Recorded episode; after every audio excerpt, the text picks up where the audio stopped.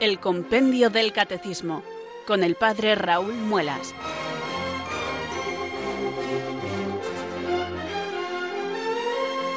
Muy buenas tardes, queridos oyentes de Radio María. Son las 4 o las 3 en Canarias. Aquí comienza una nueva edición del programa El Compendio del Catecismo de la Iglesia Católica. Reciban desde Talavera de la Reina un saludo muy cordial del Padre Raúl Muelas, que un día más les habla desde estos micrófonos de Radio María, la radio de la Virgen, la fuerza de la esperanza. Sed todos bienvenidos.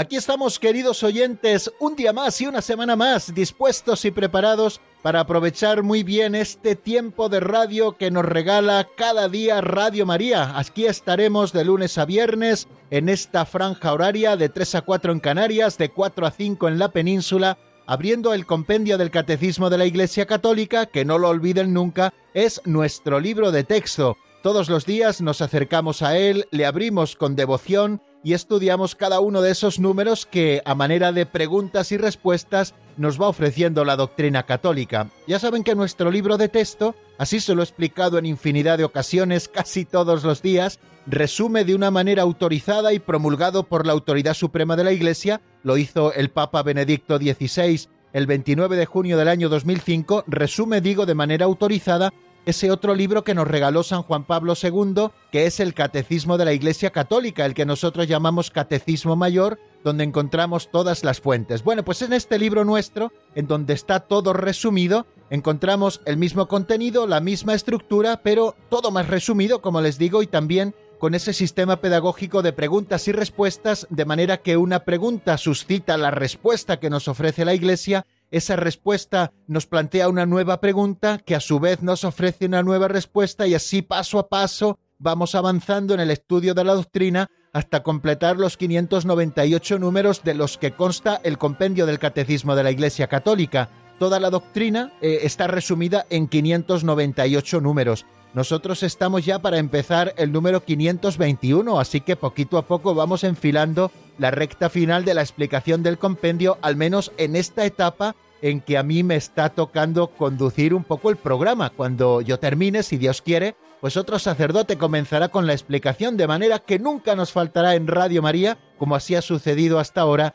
la explicación del compendio del Catecismo de la Iglesia Católica. De manera que en Radio María estamos siempre en formación permanente. Es importante que sigamos profundizando en la fe católica y cuando acabemos el estudio del compendio del catecismo, volvamos a empezar de nuevo para que el Señor nos diga nuevas cosas y para que nosotros vayamos asimilando esta doctrina fantástica que nos salva, que tanto nos gusta, con la que tanto disfrutamos, haciéndolo también en comunidad y en comunión como nos ofrece esta posibilidad Radio María. No solo se trata de que nos encerremos en nuestro cuarto solos con el compendio del catecismo y vayamos estudiando, mirando los referentes del catecismo mayor, sino que el secreto está en que podemos hacerlo en comunión. Esta comunión que nos ofrece, queridos amigos en la Iglesia, Radio María a través de las ondas o a través también de esos medios que ustedes utilicen para escucharnos. Ya saben que hay varios modos de sintonizar con Radio María a través de la frecuencia de FM de su localidad, también a través de la TDT de la televisión digital terrestre donde pueden escucharnos perfectamente,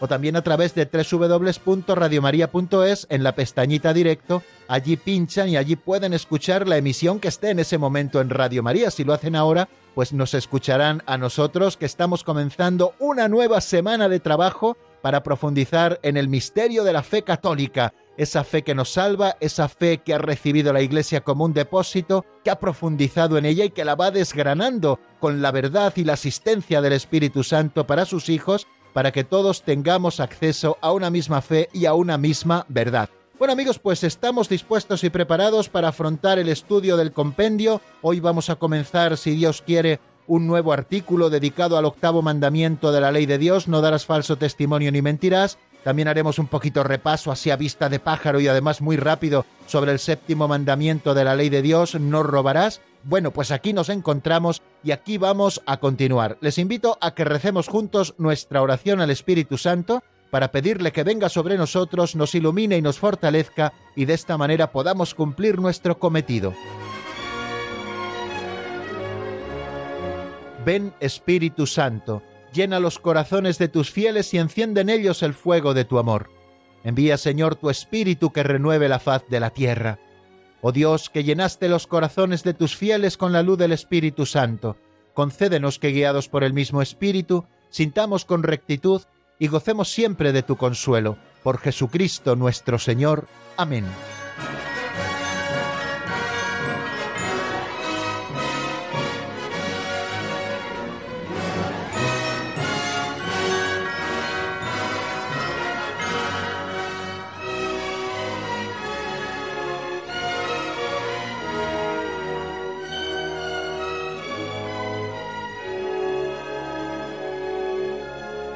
Bien amigos, y después de escuchar el saludo inicial, de presentarles un poco por dónde vamos a seguir, de presentarles nuevamente nuestro libro de texto, estamos en la página 178, pues vamos a afrontar este segundo momento del programa que titulamos Pinceladas de Sabiduría. Ya tengo abierto nuestro libro auxiliar, así titulado como la sección Pinceladas de Sabiduría.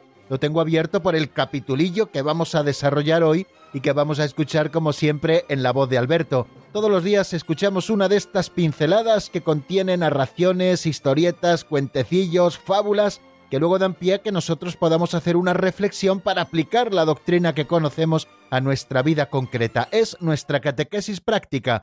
Vamos a por la pincelada de hoy que se titula Fruto de la Hospitalidad.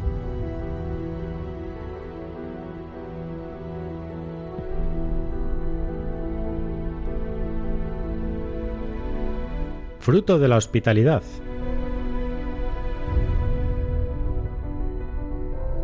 Un gesto de hospitalidad ayudó a resolver un caso insoluble de matemáticas. Era un árabe del desierto que tenía 17 camellos y tres hijos, Hassan, Hassin y Sahun. Cuando ya estaba para morir, les dijo Riqueza suya son los camellos. Cuando yo muera los repartirán así, la mitad para Hassan, la tercera parte para Hassin y la novena parte para Sahun. Aceptaron a gusto y al día siguiente el padre murió. Se pusieron a deliberar y no había manera de solucionarlo. La mitad de 17 eran ocho y medio. ¿Habría que matar un camello y quedarse con la mitad? Y lo mismo pasaba con la tercera y la novena parte. Entonces llegó un beduino montando en un viejo camello, pidiendo hospitalidad. Se la dieron y les ayudó a resolver el problema. Les dio su camello para que se repartieran los 18. Hassan tomó la mitad, nueve. Hasil la tercera parte, 6, y Hasun la novena, 2. 9 más 6 más 2, 17. Y al día siguiente marchó el beduino con su viejo camello, que había sobrado. De la hospitalidad había salido la solución.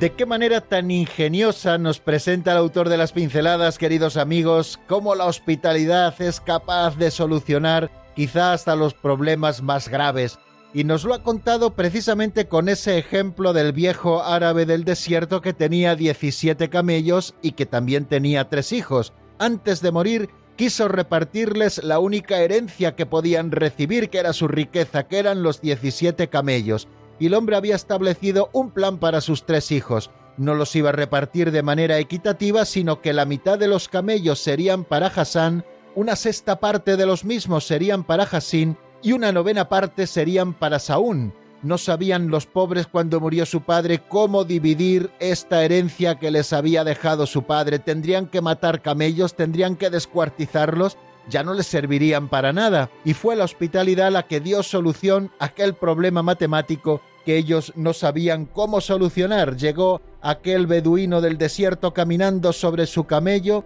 y en vista del problema que tenían les dijo, no os preocupéis, yo os regalo mi viejo camello y ya tenéis 18 para poder repartirlos. La mitad de 18, ya saben, es 9. 9 se quedó Hassan. La sexta parte de 18, ya saben, son 6. 6 se quedó Hassin. Y la novena parte de 18 son 2. 2 se quedó Saúl.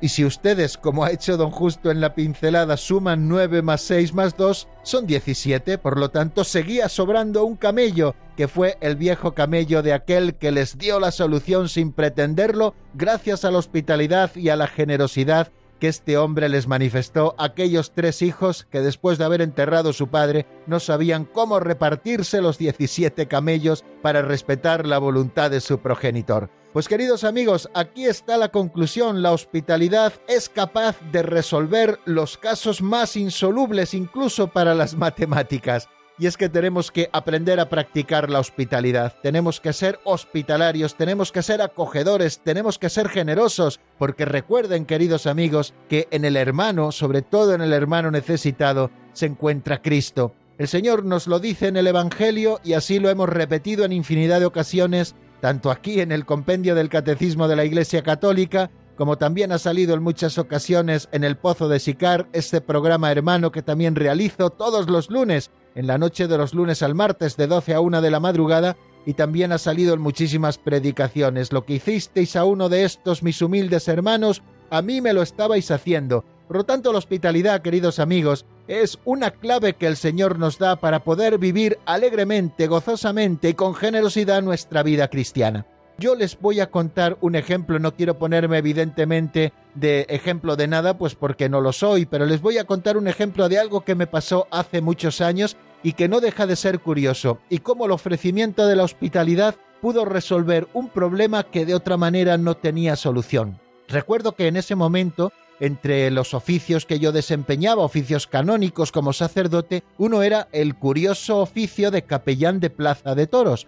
Bueno, pues me tocó ir una noche a la Plaza de Toros porque había un concurso de recortes, lo recuerdo muy bien, y yo estaba en mi lugar desde donde solía estar pues por si pasaba algo y demandaban el servicio de un sacerdote por la peligrosidad de lo que se realiza en una plaza de toros, evidentemente. Recuerdo que habían venido jóvenes de todos los lugares de España, y uno de los jóvenes que le tocaba actuar en ese momento a la hora de hacer un recorte al novillo que le había cabido en suerte, pues eh, le fallaron los pies y el novillo le pegó unas cornadas terribles que incluso se temía por su vida. Rápidamente le llevaron a la enfermería y yo, como hacía siempre, me fui a la puerta de la enfermería por si se necesitaban mis servicios, en primer lugar, para rezar por aquel chico y en segundo lugar, para que todo saliera bien y el Señor guiara las manos de los cirujanos para que no pasara nada y pudieran arreglar todas aquellas heridas y todo aquel desaguisado. Yo recuerdo que aquel joven había venido con un grupito de amigos, de chicos y chicas que habían venido desde su lugar de origen a verle y estaban nerviosísimos, también pasaron por allí por la zona de la enfermería, y recuerdo que uno de ellos estaba especialmente nervioso, diciendo improperios por su boca, incluso a veces soltando blasfemias, y yo estaba allí pues un poco tenso por la situación, evidentemente de incertidumbre, no sabíamos cómo iba a acabar todo aquello, y aquel chico enseguida lanzando improperios, lanzando blasfemias, y digo, ¿cómo soluciono yo esto? Y entonces se me ocurrió una idea, me acerqué a ellos, cuando se acercó el sacerdote quedaron así como muy sorprendidos por todo lo que, bueno, pues estábamos viendo, y le dije a este chico, oye, si necesitáis, porque esta noche no tenéis donde quedaros, porque ibais a volver a vuestro lugar de origen y como vuestro amigo tendrá que ir al hospital, si no tenéis donde quedaros, yo os ofrezco mi casa para que os quedéis en ella. Recuerdo que desde aquel momento ya dejó de decir improperios por la boca y dejó de decir blasfemias. Si yo le hubiera increpado por estar diciendo blasfemias, seguramente hubiéramos acabado mal. Sin embargo, pues el Señor me inspiró ofrecerles la hospitalidad de mi humilde casa para que pudieran quedarse en ella si lo necesitaban, y recuerdo que aquello fue la solución a aquel problema. Bueno amigos, pues seguro que todos tenemos mil historias que contar a este respecto y sobre todo mil oportunidades en las que ofrecer hospitalidad para solucionar problemas insolubles, incluso matemáticos, como hemos escuchado en esta pincelada de hoy.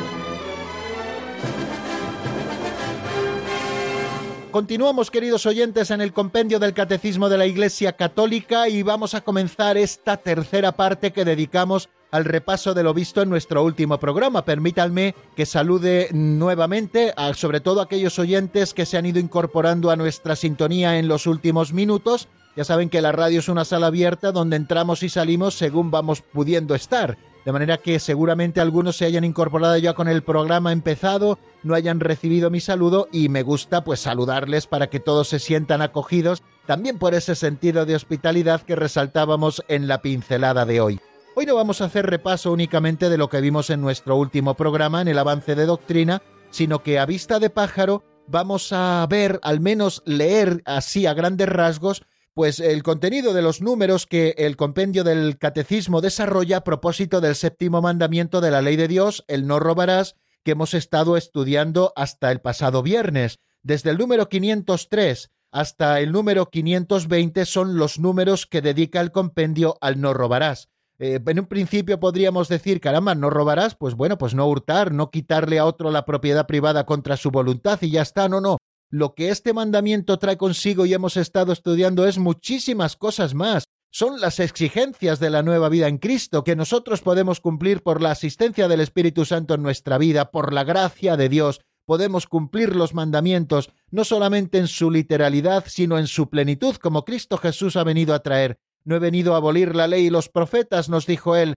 Así lo leemos en el capítulo 5 del Evangelio de San Mateo. No he venido a abolir, sino a dar plenitud pues la plenitud de los mandamientos podemos vivirla si la vivimos con Cristo y recibimos de Él su gracia. Bueno, pues a propósito de este séptimo mandamiento no robarás, ya ven que hay 18 números dedicados al mismo, el 503 es el primero y se pregunta qué declara el séptimo mandamiento. Nos dice que el séptimo mandamiento declara el destino y la distribución universal de los bienes, el derecho a la propiedad privada, el respeto a las personas, a sus bienes y a la integridad de la creación, la Iglesia encuentra también en este mandamiento el fundamento de su doctrina social que comprende la recta gestión de la actividad económica y en la vida social y política, el derecho y el deber del trabajo humano, la justicia y la solidaridad entre las naciones y el amor a los pobres. Si se dan cuenta porque han estado siguiendo estas últimas ediciones del compendio del Catecismo, este número 503 es como un mirador precioso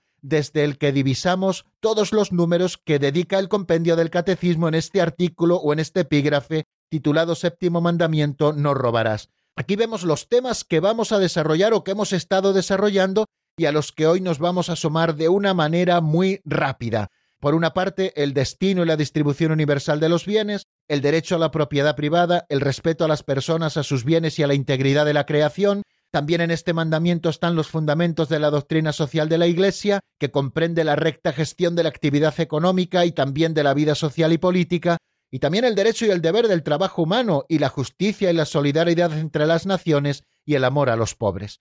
Bueno, pues en primer lugar de lo que hablamos es de la propiedad privada y del destino y distribución universal de los bienes. Se pregunta el compendio qué condiciones se requieren para el derecho a la propiedad privada.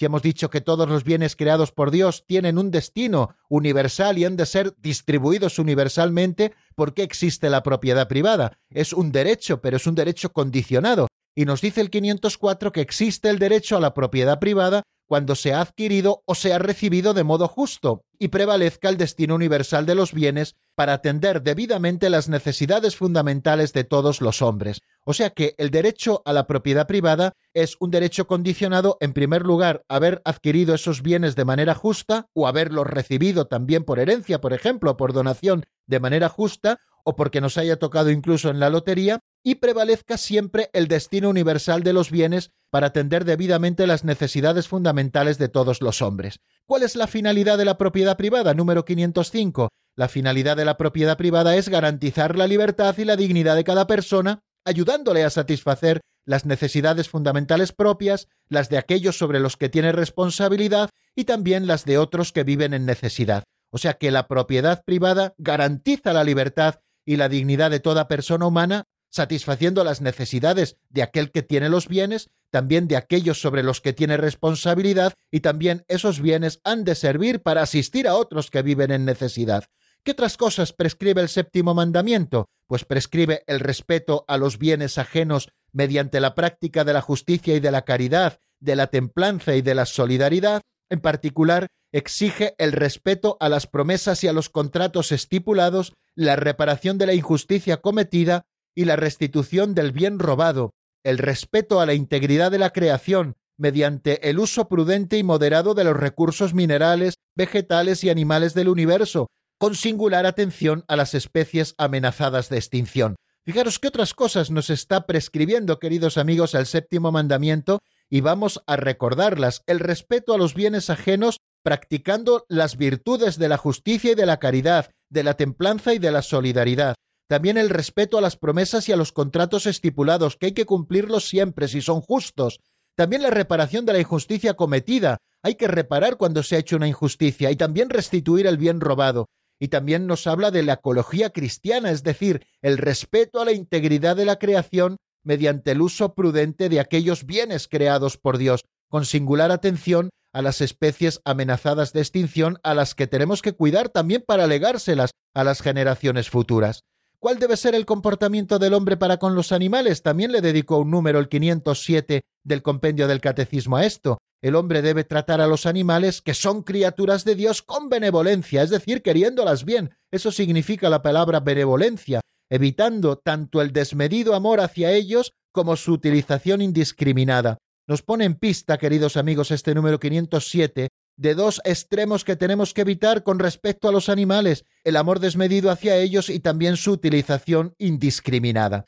También nos dice el número 508 que prohíbe el séptimo mandamiento, prohíbe ante todo el robo, que es la usurpación del bien ajeno contra la razonable voluntad de su dueño. Esto sucede también cuando se pagan salarios injustos, cuando se especula haciendo variar artificialmente el valor de los bienes para obtener beneficio en detrimento ajeno, y cuando se falsifican cheques y facturas.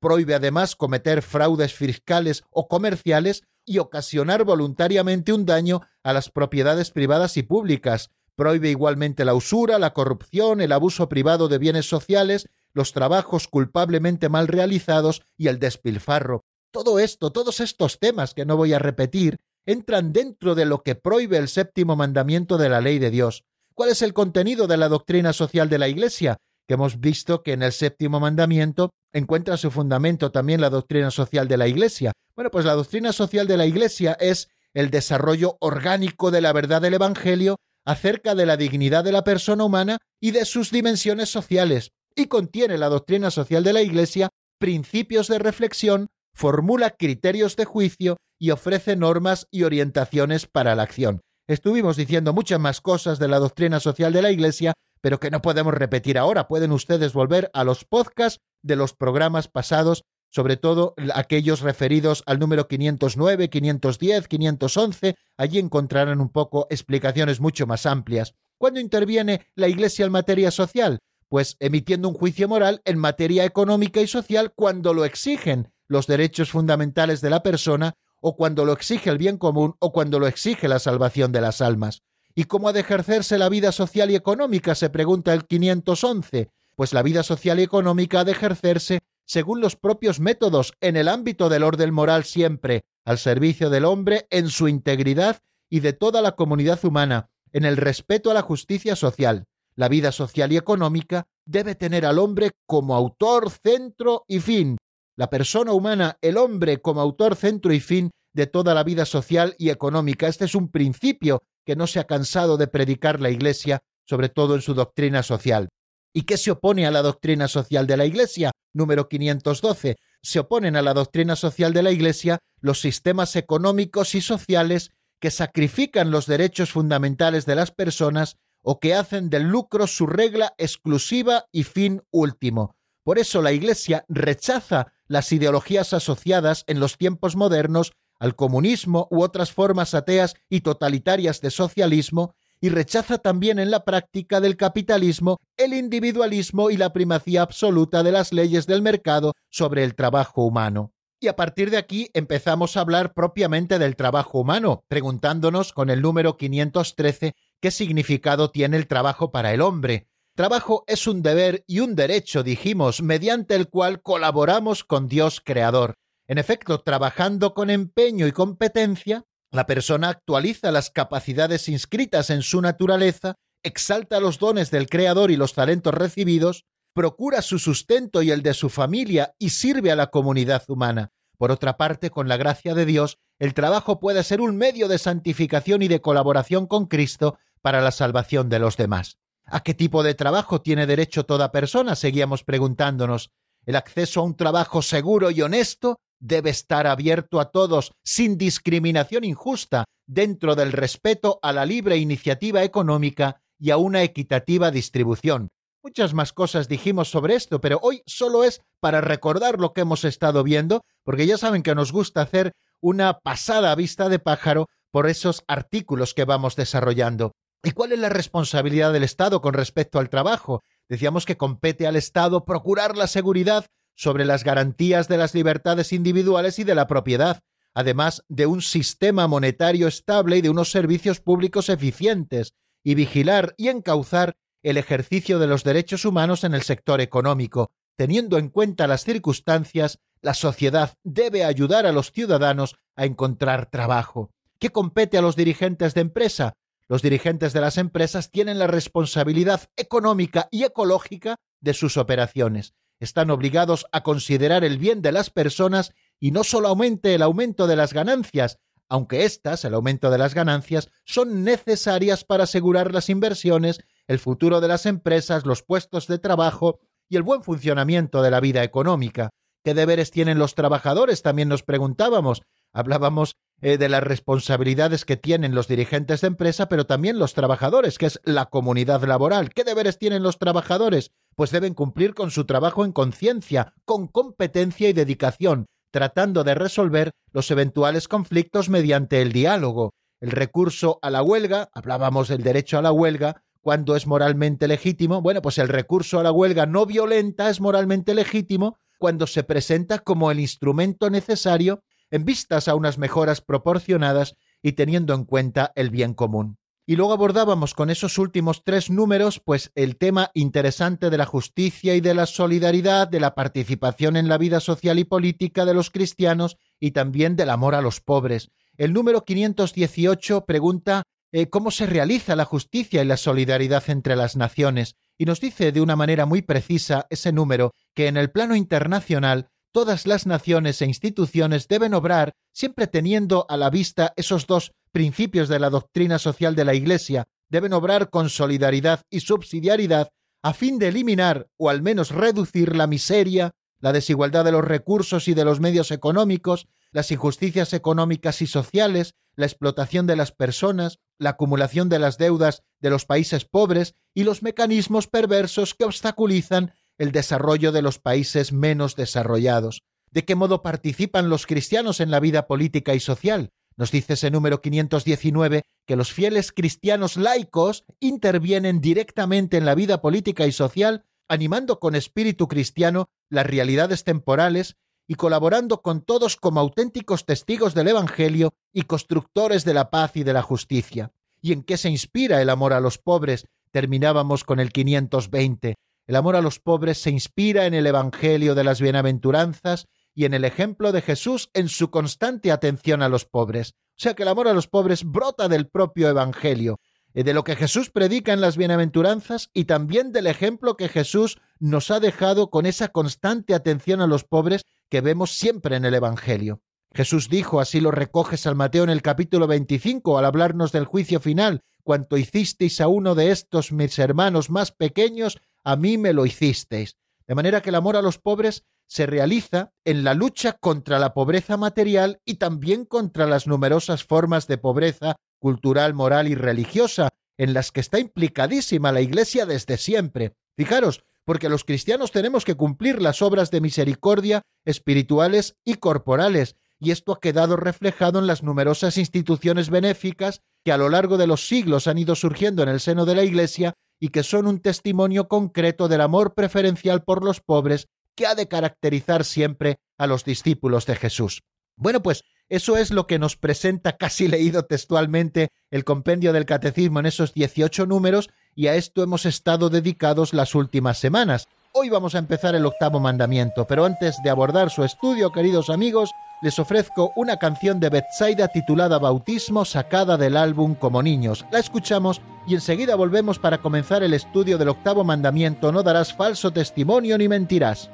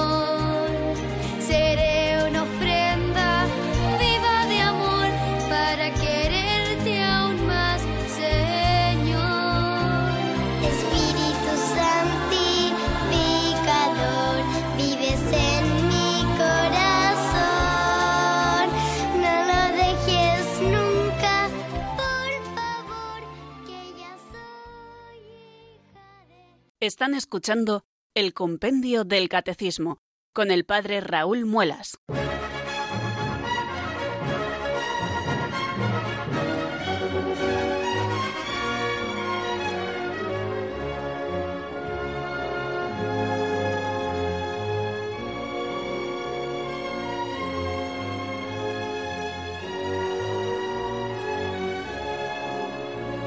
Continuamos, queridos oyentes, en el compendio del Catecismo de la Iglesia Católica. Abordamos este cuarto momento cuando son las 4 y 33 minutos de la tarde, una hora menos en el archipiélago canario, y vuelvo a saludar a los oyentes que se han ido incorporando en los últimos minutos a nuestra sintonía. Vamos a comenzar el estudio de un nuevo epígrafe o de un nuevo artículo titulado Octavo Mandamiento, no darás falso testimonio ni mentirás Seguimos estudiando esa segunda tabla del Decálogo donde se contienen los mandamientos que expresan nuestros deberes para con el prójimo. El octavo mandamiento de la ley de Dios nos manda no darás falso testimonio ni mentirás. El octavo mandamiento, por tanto, prohíbe falsear la verdad en las relaciones con el prójimo. Y este precepto moral de no falsear la verdad en las relaciones con el prójimo deriva de la vocación del pueblo santo, como nos dice el Catecismo Mayor, a ser testigo de su Dios que es y que quiere siempre la verdad. Las ofensas a la verdad expresan, mediante palabras o acciones, un rechazo a comprometerse con la rectitud moral. Son infidelidades básicas frente a Dios y en este sentido socavan las bases de la alianza. Bueno, pues, ¿qué es lo que se pregunta el primer número dedicado al octavo mandamiento de la ley de Dios, que es el 521? ¿Qué deberes tiene el hombre hacia la verdad? Bueno, vamos a escuchar primero lo que nos dice el compendio en la voz de Marta Jara.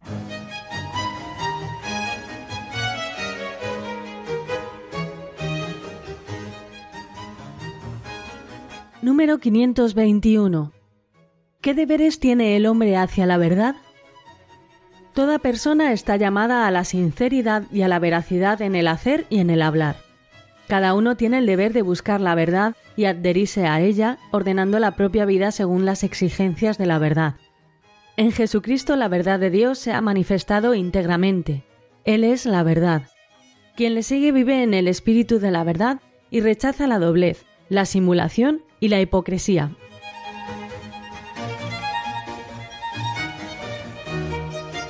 Bien, acabamos de escuchar, queridos amigos, cuáles son los deberes del hombre hacia la verdad. Nos lo ha contado Marta Jara a propósito de este número 521. Hemos escuchado que toda persona está llamada a la sinceridad y a la veracidad en el hacer y en el hablar.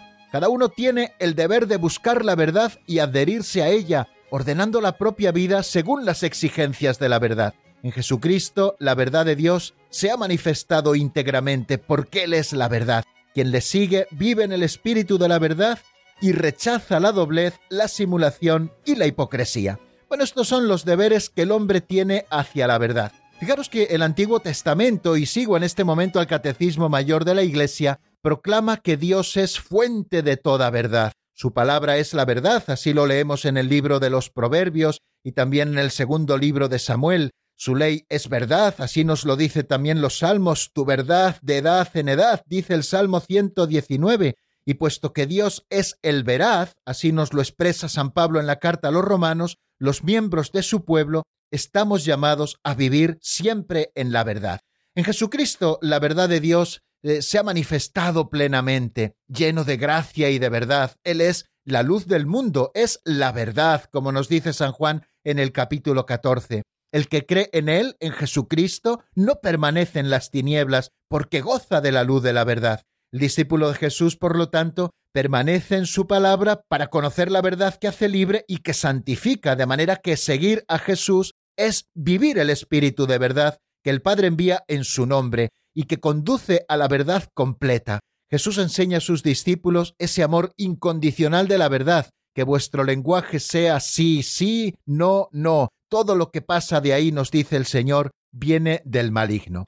Esto nos lleva a pensar, queridos amigos, eh, pues eso que nos dice al comienzo del número 521 el compendio del Catecismo, que toda persona está llamada a la sinceridad y a la veracidad tanto en el hacer como en el hablar, porque el hombre ha de buscar naturalmente la verdad, está obligado una vez que la haya a honrarla y a testiguarla. Dice Dignitatis Humane que todos los hombres, conforme a su dignidad por ser personas, se ven impulsados por su misma naturaleza a buscar la verdad y además tienen la obligación moral de hacerlo, sobre todo con respecto a la verdad religiosa. Están obligados también a adherirse a la verdad una vez que la han conocido y a ordenar toda su vida según sus exigencias. Si nosotros hemos dicho, y lo hemos repetido en multitud de ocasiones, que el hombre está creado a imagen y semejanza de Dios, es porque tenemos inteligencia y voluntad y nuestra razón nos lleva a perseguir siempre la verdad, y una vez conocida esta verdad, tenemos que adherirnos a ella con nuestra voluntad. Por lo tanto, el hombre que busca naturalmente la verdad está obligado a honrarla y a. La verdad se manifiesta como rectitud de la acción y también de la palabra humana, y esto es lo que recibe el nombre de veracidad. Somos veraces, somos sinceros, somos francos cuando obramos rectamente en nuestra opción y también cuando nuestra palabra humana se conforma precisamente con la verdad. La verdad o la veracidad es, por lo tanto, la virtud que deriva de la virtud de la justicia, que consiste en mostrarse veraz en los propios actos y en decir siempre la verdad en las palabras, evitando la duplicidad, la simulación y la hipocresía. Los hombres, nos dice Santo Tomás de Aquino en la Suma Teológica, no podríamos vivir juntos si no tuviéramos confianza recíproca, es decir, si no se manifestasen la verdad. La virtud de la veracidad, por tanto, como nos dice el Catecismo Mayor, da justamente al prójimo lo que le es debido, observa un justo medio entre lo que debe ser expresado y el secreto que debe ser guardado. Implica la honradez y la discreción. En justicia, un hombre debe honestamente a otro la manifestación de la verdad. Y el discípulo de Cristo acepta vivir en la verdad, es decir, en la simplicidad de una vida conforme al ejemplo del Señor y permaneciendo en su verdad. Si decimos que estamos en comunión con Él y caminamos en las tinieblas, nos dice la primera carta de San Juan en el capítulo primero, mentimos y no obramos conforme a la verdad. Bueno, pues este es el deber principal que nosotros tenemos hacia la verdad, queridos amigos. Estamos llamados en primer lugar a la sinceridad y a la veracidad, tanto en todo lo que hacemos como en todo lo que hablamos. Y tenemos ese deber por estar hechos a imagen y semejanza de Dios de buscar la verdad y una vez conocida esta verdad, adherirnos fuertemente a ella, ordenando la propia vida según las exigencias de la verdad. No nos estamos refiriendo solamente a las verdades de andar por casa, sino sobre todo a Dios que es la verdad manifestada plenamente en Jesucristo. Jesucristo es la verdad de Dios que se ha manifestado íntegramente. La verdad es Jesucristo, la verdad tiene un nombre, que es Jesucristo, al que nosotros tenemos que conocer y a quien nosotros debemos adherirnos. Quien le sigue vive en el espíritu de la verdad y rechaza, por tanto, la doblez, la simulación y la hipocresía, pecados contra la verdad que iremos estudiando también próximamente en los números siguientes. Bueno, una vez visto eh, los deberes que nosotros tenemos hacia la verdad, que es la de conocerla y adherirnos a ella, nos encontramos con el número 522 que se pregunta cómo se da testimonio de la verdad. ¿Qué nos dice el compendio? Lo escuchamos ahora.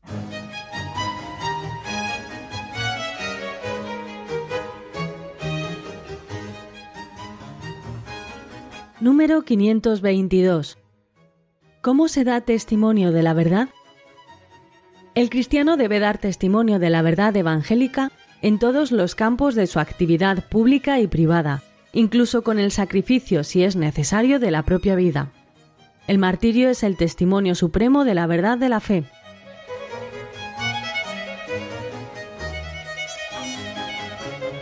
Nos ha dicho el compendio, y así lo hemos escuchado, que el cristiano debe dar testimonio de la verdad evangélica en todos los campos de su actividad pública y privada, incluso con el sacrificio, si es necesario, de la propia vida, porque el martirio es el testimonio supremo de la verdad. Recordemos aquel pasaje que encontramos en el capítulo 18 de San Juan, cuando Jesús está ante Pilato y Cristo mismo proclama que ha venido al mundo para dar testimonio de la verdad. Para eso ha venido Cristo al mundo, por tanto, el cristiano nunca debe avergonzarse de dar testimonio del Señor. Estos son también palabras de la Sagrada Escritura en la segunda carta a Timoteo, capítulo 1, versículo 8. En las situaciones que a nosotros nos exigen dar testimonio de la fe, los cristianos debemos profesarla sin ambigüedad, A ejemplo de San Pablo ante los jueces, debemos guardar una conciencia limpia ante Dios y ante los hombres. Por tanto, el deber de todo cristiano es el de tomar parte en la vida de la Iglesia, y esto nos impulsa a actuar como testigos del Evangelio y de las obligaciones que de él se derivan. Este testimonio, nos dice el Catecismo de la Iglesia, es transmisión de la fe en palabras y obras. Aquello que nosotros profesamos en la fe ha de manifestarse también hacia afuera con palabras y obras, dando testimonio de la verdad que es Jesucristo. Testimonio, por tanto, es un acto de justicia que establece o da a conocer quién es la verdad. Dice el decreto adyentes que todos los fieles cristianos, donde quiera que vivan, están obligados a manifestar con el ejemplo de su vida y el testimonio de su palabra al hombre nuevo de que se revistieron por el bautismo y la fuerza del Espíritu Santo que les ha fortalecido con la confirmación. Si esto es lo que nosotros tenemos que hacer, dar testimonio de la verdad en todas las situaciones, el martirio, que es dar la vida por Cristo, dar la vida por la verdad, es el supremo testimonio de la fe de la verdad.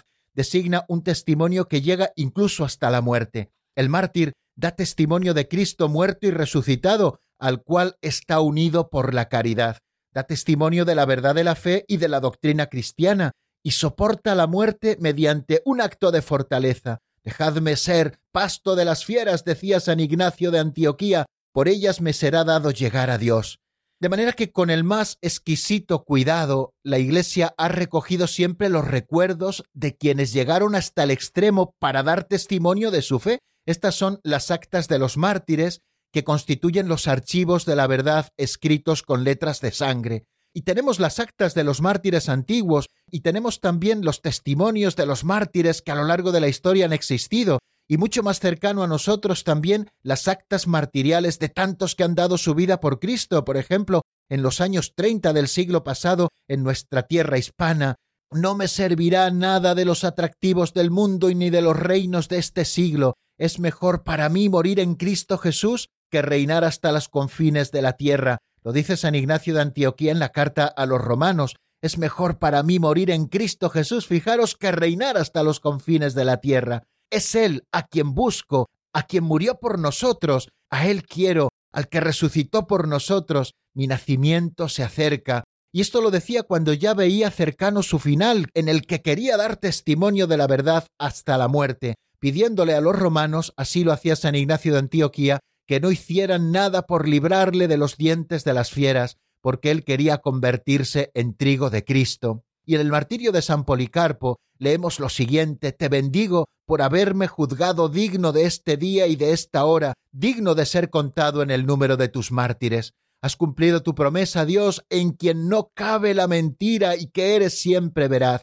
Por esta gracia y por todo te alabo, te bendigo, te glorifico por el eterno y celestial sumo sacerdote, Jesucristo tu Hijo amado, por él que está contigo y con el Espíritu te sea dada gloria ahora y en los siglos venideros. Amén. Así lo testimonia, queridos amigos, San Policarpo de Esmirna también ante su martirio.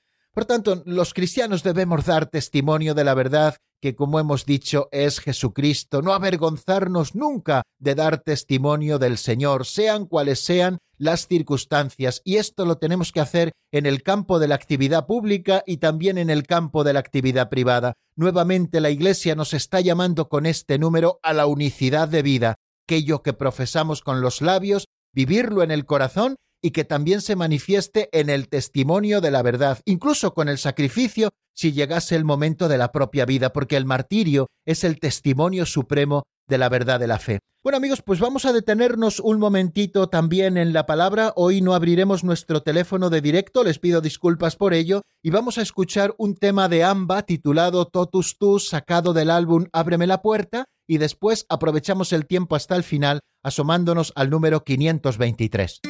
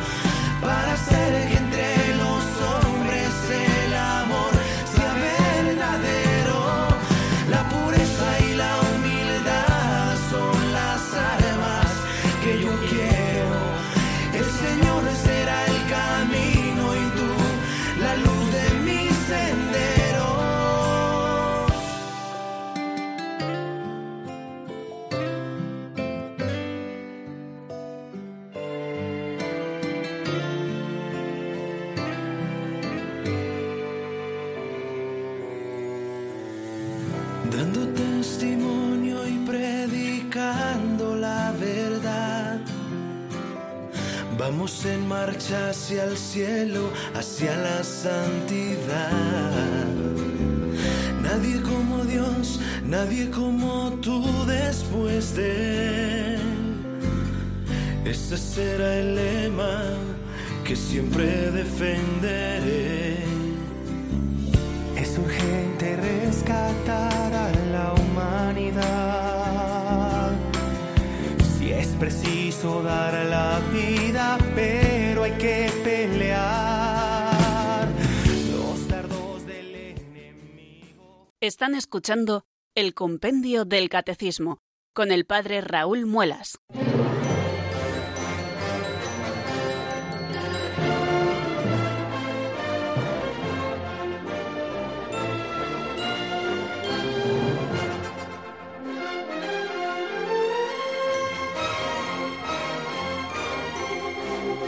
Nos encontramos, queridos oyentes, en el número 523, un tema central en este estudio del octavo mandamiento de la ley de Dios, no darás falso testimonio ni mentirás. Es cuando se pregunta el compendio qué prohíbe exactamente el octavo mandamiento. Vamos a escuchar lo que nos dice en la voz de Marta Jara.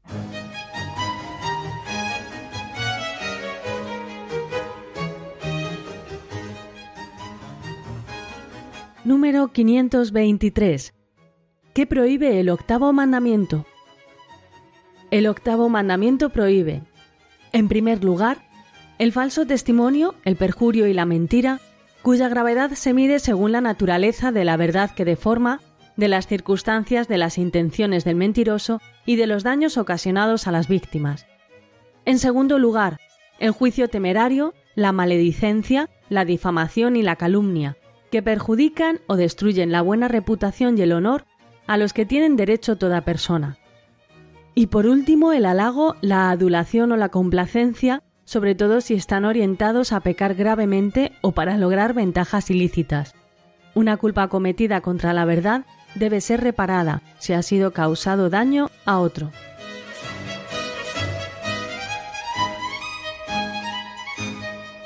En la lista de acciones que prohíbe el octavo mandamiento de la ley de Dios, según nos marca ese número 523 al que nos estamos asomando ahora, encontramos tres puntos. En primer lugar, nos habla del falso testimonio, el perjurio y la mentira. Después nos habla del juicio temerario, la maledicencia, la difamación y la calumnia. Y en tercer lugar, nos habla del halago, de la adulación o de la complacencia. Vamos a empezar por lo primero, por el falso testimonio y el perjurio. Una afirmación contraria a la verdad posee una gravedad particular cuando se hace públicamente. Ante un tribunal viene a ser un falso testimonio y cuando es pronunciada bajo juramento se trata de un perjurio. Estas maneras de obrar contribuyen a condenar a un inocente, a disculpar a un culpable o aumentar la sanción en que ha incurrido el acusado, y están comprometiendo, por tanto, gravemente el ejercicio de la justicia y la equidad de la sentencia pronunciada por los jueces. De aquí viene precisamente la gravedad del falso testimonio y del perjurio, es decir, cuando públicamente nosotros estamos falseando la verdad y esto va en perjuicio de una persona acusada. Y si lo hacemos además bajo juramento, estamos cometiendo perjurio. Aquel que jura algo que es falso está cometiendo perjurio y estas acciones, por lo tanto, como bien sabemos, están comprometiendo gravemente el ejercicio de la justicia y también la equidad en la sentencia que han de pronunciar los jueces. A propósito del juicio temerario, de la maledicencia, de la difamación y de la calumnia, hemos hablado ya en algún momento, sobre todo en las pinceladas de sabiduría. Todo esto nos está hablando del respeto de la reputación de las personas. Este respeto a la reputación de la que todas las personas tienen derecho prohíbe toda actitud y toda palabra susceptibles de causarles un daño injusto. Por ejemplo, el juicio temerario, que es el que incluso tácitamente admite como verdadero, sin tener para ello fundamento suficiente, un defecto moral en el prójimo. Yo creo que esto tenemos que tenerlo muy a la vista porque con mucha facilidad hacemos juicios temerarios. Sin tener los elementos de juicio, incluso tácitamente, estamos admitiendo como verdaderos defectos morales del prójimo sin tener el fundamento suficiente. ¿Qué es la maledicencia? Pues se produce maledicencia cuando sin razón objetivamente válida alguien está manifestando los defectos y las faltas de otros a personas que los ignoran. Y esto también tenemos que evitarlo. Y no digamos ya la calumnia, que mediante palabras contrarias a la verdad están dañando la reputación de otros y están dando ocasión a juicios falsos respecto de ellos. Para evitar el juicio temerario, cada uno debe interpretar en cuanto sea posible, en un sentido favorable, los pensamientos, palabras y acciones del prójimo. San Ignacio de Loyola en los ejercicios espirituales nos dice que todo buen cristiano ha de ser más pronto a salvar la proposición del prójimo que a condenarla, y si no la puede salvar, inquirirá cómo la entiende, y si mal la entiende, corríjale con amor, y si no basta, busque todos los medios convenientes para que bien entendiéndola se salve. Tenemos que evitar, queridos amigos, el juicio temerario, que como les digo, es muy fácil de que se produzca en nosotros. Y ya no digamos la maledicencia y la calumnia que están destruyendo la reputación y el honor del prójimo. El honor es el testimonio social dado a la dignidad humana, y cada uno posee un derecho natural al honor de su nombre, a su reputación y a su respeto. Por eso la maledicencia y la calumnia lesionan las virtudes de la justicia y de la caridad. Y en el tercer momento nos habla este octavo mandamiento de esas acciones que también prohíbe el octavo mandamiento de la ley de Dios, el halago, la adulación o la complacencia, sobre todo si están orientados a pecar gravemente o para lograr ventajas ilícitas. Debe proscribirse toda palabra o actitud que por halago, adulación o complacencia, nos dice el Catecismo Mayor, alienta y confirma a otro en la malicia de sus actos y en la perversidad de su conducta, Aquí podríamos hablar largo y tendido de la corrección fraterna, pero tampoco tenemos ahora tiempo y a lo mejor un poquito más adelante sí que tendremos oportunidad de hablar de ella. La adulación es una falta grave si se hace cómplice de vicios o pecados graves. El deseo de prestar un servicio o la amistad no justifica una doblez del lenguaje. Recuerden aquellas palabras que son un viejo adagio, amicus plato, semagis amica veritas. Soy amigo de Platón, pero soy más amigo de la verdad. La adulación, por tanto, es un pecado venial cuando sólo desea hacerse grato, evitar un mal, remediar una necesidad u obtener ventajas legítimas. Es un pecado venial, pero no lo olvidemos, es un pecado y aquel que pacta con el pecado venial fácilmente acabará cayendo en el pecado mortal. Y esto ocurre también con la adulación. Aquel que está acostumbrado a adular fácilmente irá cayendo en otros pecados que confrontan gravemente con esa verdad a la que nosotros tenemos que servir y a la que nosotros tenemos que adherirnos. Bueno, y vamos a dejarlo aquí, queridos amigos, porque no nos queda más tiempo. Mañana, si Dios quiere, volveremos sobre este tema y seguiremos avanzando en esas acciones que prohíbe el octavo mandamiento de la ley de Dios y que aparecen recogidas en el número 523. Les deseo que pasen una feliz tarde y mañana, si Dios quiere, en el mismo lugar y a la misma hora, aquí a las 4 en la península, a las 3 en Canarias, en la sintonía de Radio María. La bendición de Dios Todopoderoso, Padre, Hijo y Espíritu Santo, descienda sobre vosotros y permanezca para siempre. Amén. Hasta mañana, si Dios quiere, amigos.